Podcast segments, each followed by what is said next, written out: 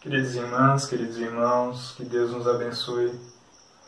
Hoje nós daremos sequência nas nossas, nos nossos estudos do AE, trazendo aqui algumas contribuições para as reflexões acerca da temática dessa semana, o esquecimento do passado. Esse tema se encontra em Evangelho segundo o Espiritismo, no capítulo 5, item 11, e ali nós encontraremos, já no primeiro parágrafo, algumas reflexões muito valiosas, porque esclarecedoras. Kardec nos diz ser sem motivo, sem razão, nos questionarmos de por que Deus nos priva dos benefícios da lembrança das experiências passadas, de todo o conhecimento já acumulado, de todos os afetos conquistados. O codificador nos esclarece que, em verdade, o esquecimento do passado ele não implica na anulação do progresso realizado. Ele é antes um recurso valioso da providência divina a nos facilitar o progresso, a nos facilitar a marcha evolutiva em direção a Deus. Conforme escreve o próprio Kardec, se Deus julgou conveniente lançar um véu sobre o passado, é porque isso deve ser útil. Para nós compreendermos a profundidade dessa assertiva, eu gostaria de retomar aqui um texto da nossa querida benfeitora Joana de Ângeles, no livro Vida, Desafios e Soluções, no capítulo 7, em que ela tratará do tema do inconsciente.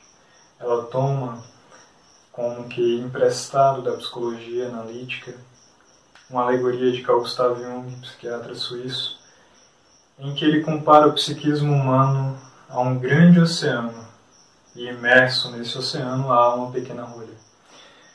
Jung diz que essa pequena rolha trata-se do nosso consciente, e esse grande oceano, o inconsciente. Joana de Ângeles estabelece então uma ponte entre o conhecimento da psicologia analítica e a nossa doutrina espírita, nos esclarecendo que esse consciente, podemos entender, trata-se da nossa personalidade transitória, desse corpo, dessa manifestação atual, porém efêmera.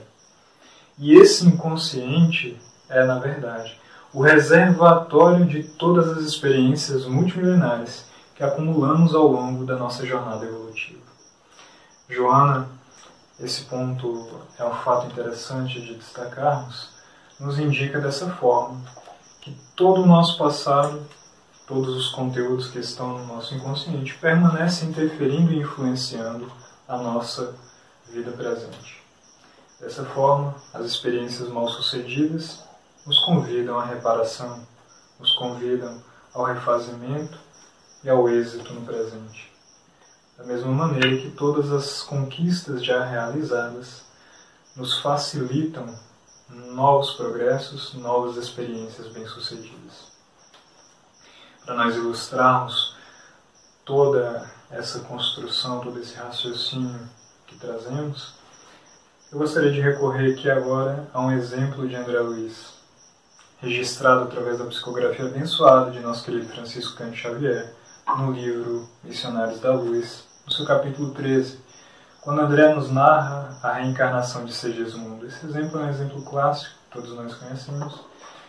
E ali nós vemos então aquele drama daquele espírito que, ao se aproximar da família que o receberia como filho, provoca naquele que seria o seu pai a imersão de uma série de sentimentos e emoções desequilibradas. Adelino, que seria o pai de Segismundo, vê-se tomado de um medo, de um profundo ódio, daquela figura que se aproximava deles em sonho, mas que ele não conseguia se lembrar de quem se tratava. Na reencarnação anterior, Segismundo havia assassinado Adelino, que também era esposo de Raquel. Desencarnam nutrindo um profundo ódio um do outro e no mundo espiritual. Optam, resolvem por tentarem se refazer. Para isso, para que seja reatado e construído laços de afetos, eles optam então por receber Segismundo como seu filho. E assim se dá.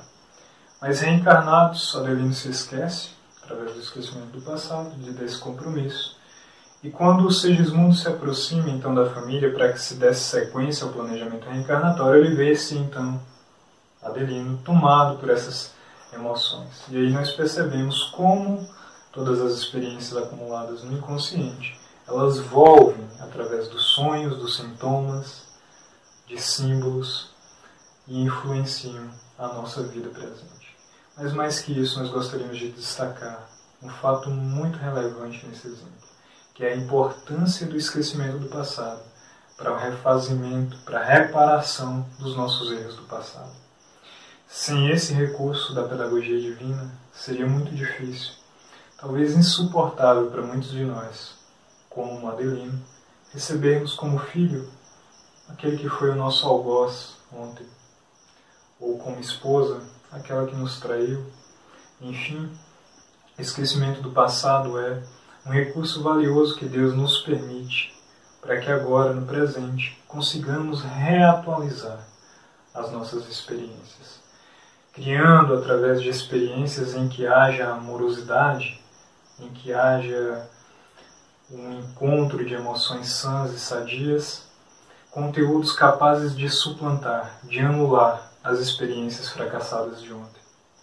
Dessa maneira, é que Deus nos convida, através das várias possibilidades que Sua inteligência nos favorece, nos possibilita, o refazimento, o progresso, o êxito, o esquecimento do passado, assim, é recurso valioso para nós conseguirmos nos reconectarmos uns aos outros e, em última instância, nos reconectarmos a essa matriz amorosa que nos gerou, que é Deus.